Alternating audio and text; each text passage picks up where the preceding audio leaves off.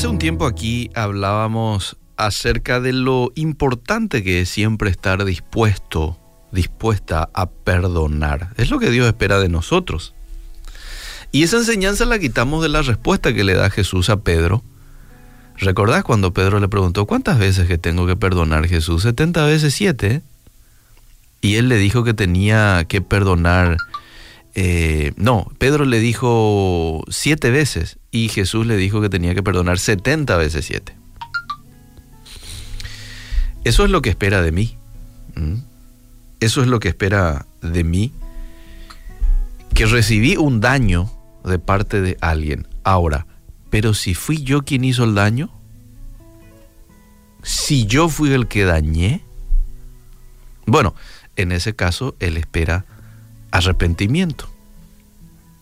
Una persona que pide perdón pero vuelve a hacer, pide perdón, vuelve a hacer, y vuelve otra vez a pedir perdón y vuelve a hacer, es una persona que no se arrepintió de veras.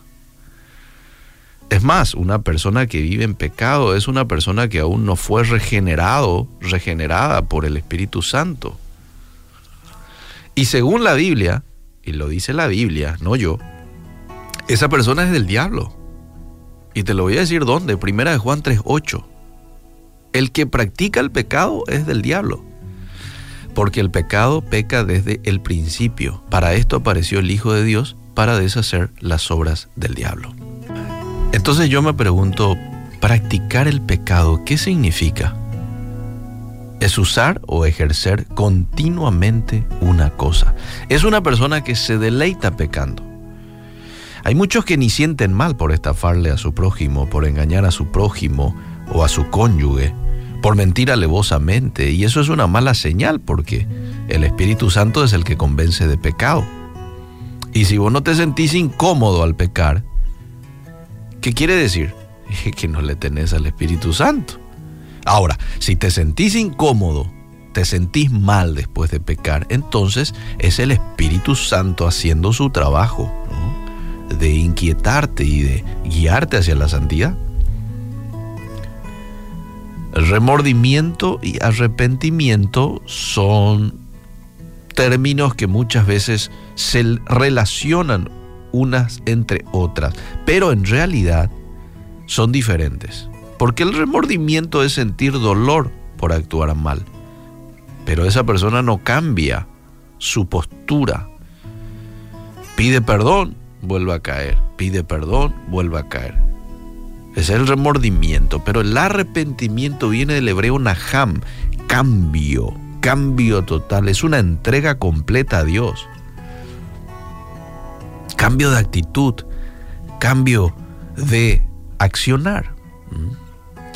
Y Dios espera de nosotros arrepentimiento y no remordimiento. Fíjate vos, el primer mensaje de Jesús al empezar su ministerio está en Mateo capítulo 4, verso 17.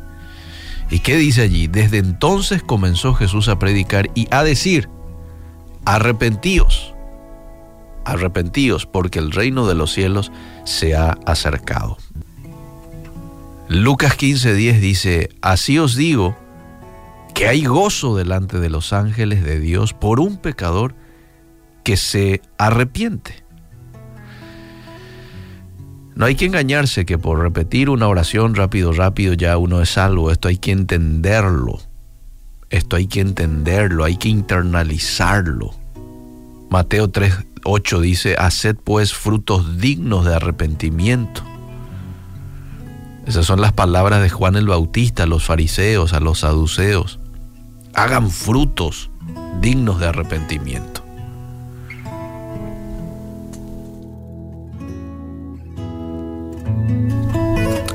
Cuáles son esos frutos de arrepentimiento? Dirá usted. Conversión. Conversión, dejar de hacer lo malo y empezar a hacer lo bueno. Por David dijo Dios en cierta ocasión que él era un hombre conforme a su corazón. ¿Mm? Y vos decís, pero Señor, ¿no te acordás que él adulteró, asesinó? Pero ocurre que él se arrepiente y vos te das cuenta que todo lo que escribe en el Salmo 51 es genuino. Es genuino porque nunca más cometió el mismo pecado. Entonces, eh, creo que hoy es un buen día para reflexionar en qué es lo que estoy practicando, remordimiento o arrepentimiento. Espero que sea lo segundo. Hay tres beneficios que recibe aquel que busca a Dios con corazón arrepentido, según Joel capítulo 2. Tres beneficios y con esto termino. De aquel que busca a Dios con corazón arrepentido. En primer lugar, versículo 14 de Joel 2. Dios le provee provisión material.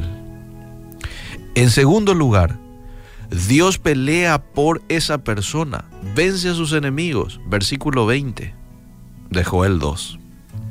Y en tercer lugar, Dios le restituye aquello que el pecado le ha producido, ese daño, ¿eh? esa pérdida que te produce el pecado, porque eso nos produce el pecado, Dios te lo vuelve a restituir. Versículo 25 del capítulo 2 de Joel.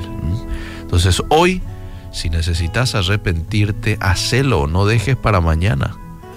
Hacelo hoy. No sentir remordimiento, no, es arrepentimiento. El mm. remordimiento está bien en el sentido de que te genera una culpa y que esto te lleve a eh, cambiar totalmente ¿no? y este, dejar de hacer aquello que sabes no está bien. Esto produce el Espíritu Santo en nosotros y le pedimos en esta mañana a Él que pueda actuar en nuestro corazón darnos la capacidad de poder arrepentirnos y arrepentirnos de veras y caminar en el camino que Él ha trazado para cada uno de nosotros, el camino de la santidad.